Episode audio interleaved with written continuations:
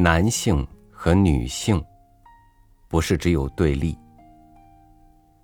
不是一个女人的堕落就说明这个时代整个女性群体都堕落，不是一个男性废柴就说明整个社会所有的男性都废柴。我们需要自尊，也需要对方的尊重，需要了解，也需要理解。今天的文章。或许能够带领你进入一个真正积极正面的女性世界。与您分享文章：没有一成不变的命运，唯有勇于进取的人生。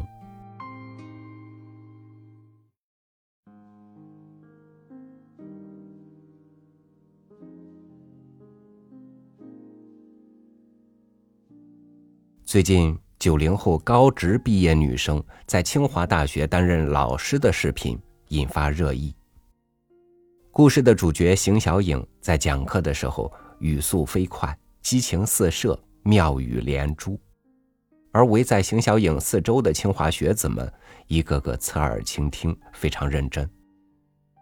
学生们不时被邢小颖的幽默风趣逗笑，不时又被她的专业知识折服。难怪大家都称自己的老师是“宝藏女孩”，真正有实力的人。从高职毕业到清华任教，面对社会的热议，邢小颖回应：“其实自己一路走来非常不容易。”二零一四年，邢小颖以专业综合排名第一的成绩被推荐到清华大学基础工业训练中心任教。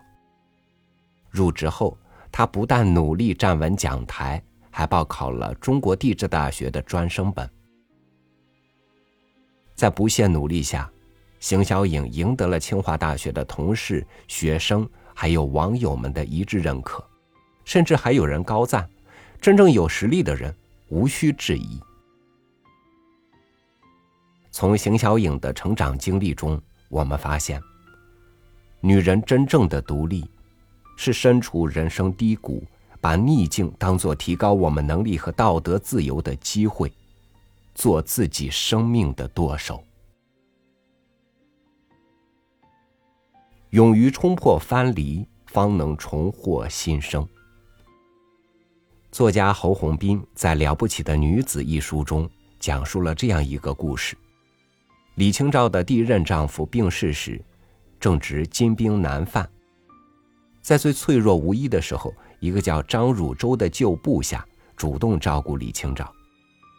在战乱的时代，李清照本以为找到了一个依靠，谁曾想，结婚不久，张汝舟就暴露出对赵明诚名声和财产的贪念。李清照严词拒绝，因此三不五时遭到张汝舟的毒打。虽然身在封建社会，结婚也已经是事实。而且李清照在当时才名远播，但她不惧外界的议论，选择及时止损，坚决和张汝舟离婚。在宋朝，只有丈夫触犯法律，妻子才能休夫，而且依照律法，妻子如果是告发丈夫犯罪，要一律判刑两年。李清照毅然告发丈夫科举考试舞弊，经查证无误。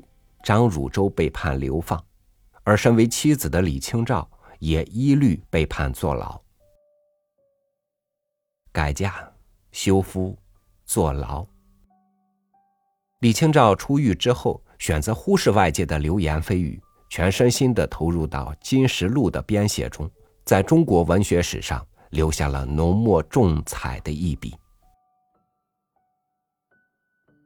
李清照独立果敢。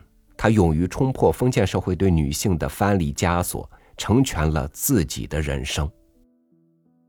正像英国女作家伍尔夫曾经说过的那样：“生命不是安排，而是追求。人生的意义也许永远没有答案，但也要尽情感受这种没有答案的人生。”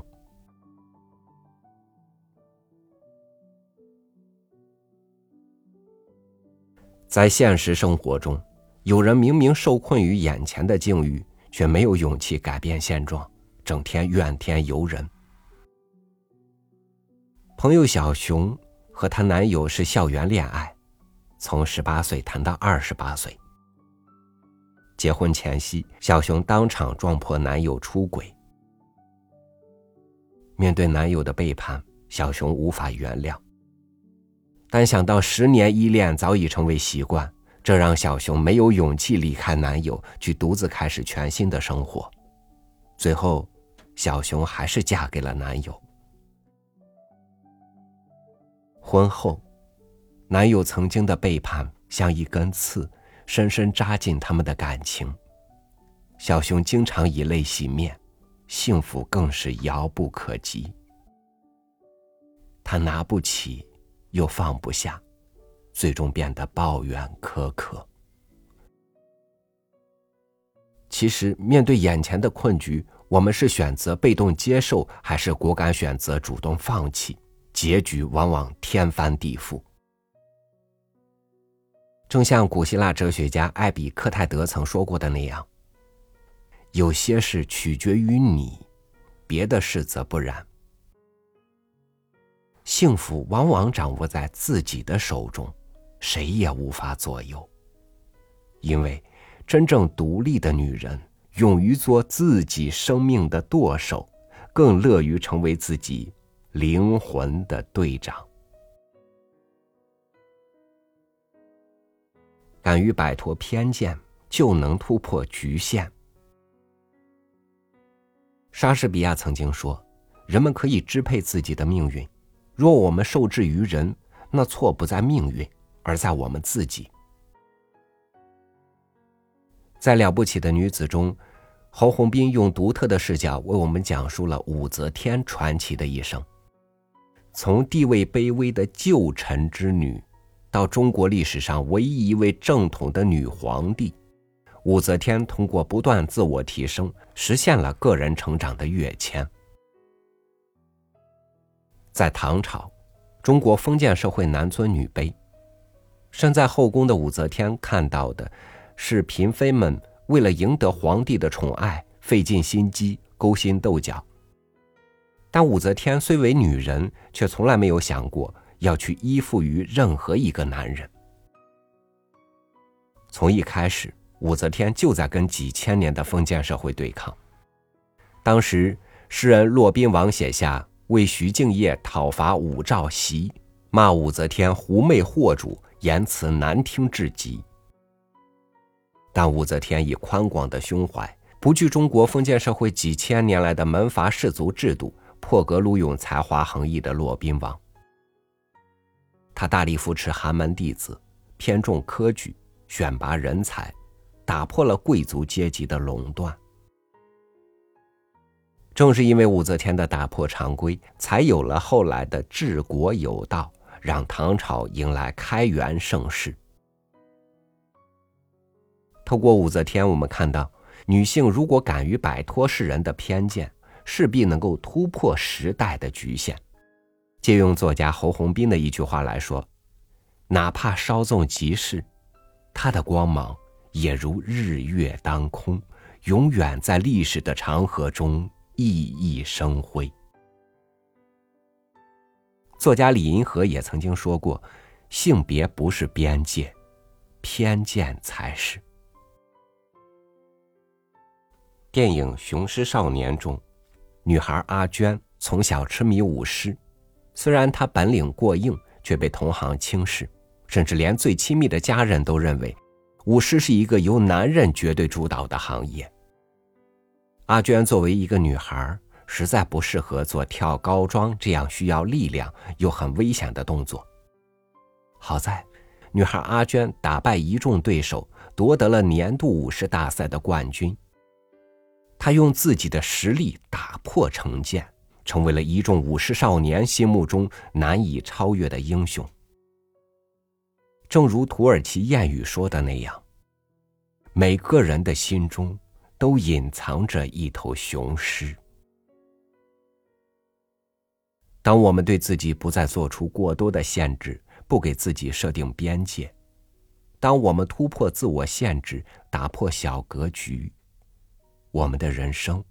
必能拥有更广阔的空间，我们的生命也能变得更有价值。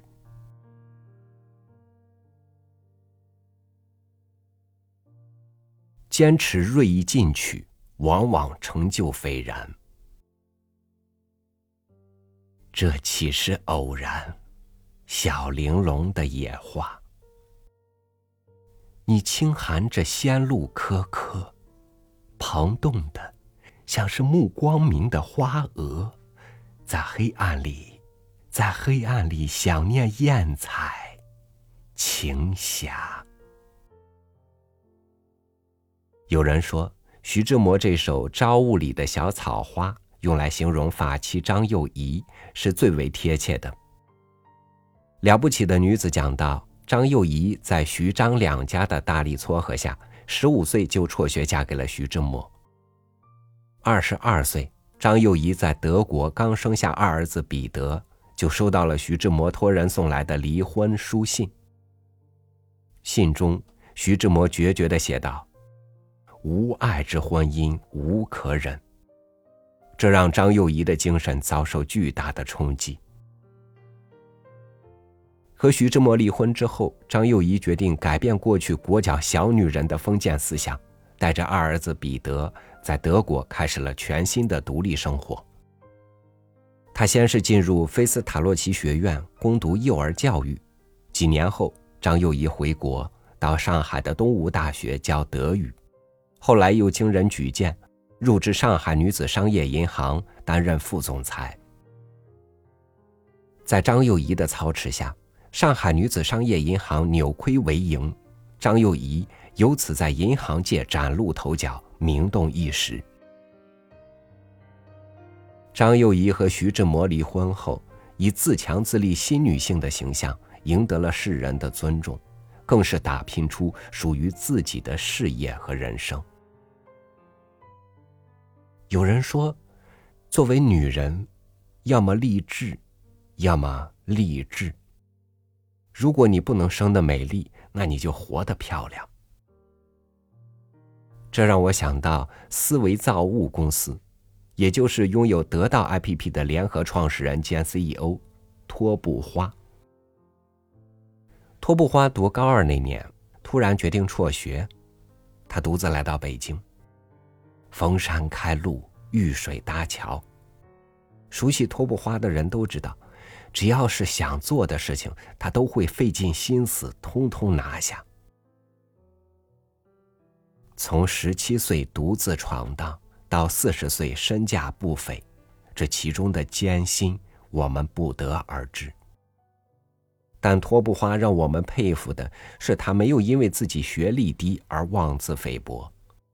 托布花以他强大的内心，通过高效的学习方法，把自己的优势发挥到极致，一路锐意进取。古希腊哲学家曾说：“你认为人生是怎样，它就是怎样。”当托布花成为思维造物公司的领军人，与知识大佬并肩同行。我们看到的是身为女性锐意进取的魄力和成绩斐然的卓越。当我们突破世俗的认知，用积极的心态让自己变得越来越强大，我们得到的不仅是外在的认可，更是内心的富足。莎士比亚曾经在《哈姆雷特》中说：“生存还是毁灭，这是个问题。”究竟哪样更高贵？去忍受那狂暴的命运无情的摧残，还是挺身去反抗那无边的烦恼？其实，人生的征程，往往取决于瞬间的抉择。当无常的命运掌舵手心，当坚定的步伐冲破未知，穿过人生海海，抛下世俗尘归。我们精神上的独立，终其一生是为了活出生命的意义。人生如此，没有一成不变的命运，唯有勇于进取的人生。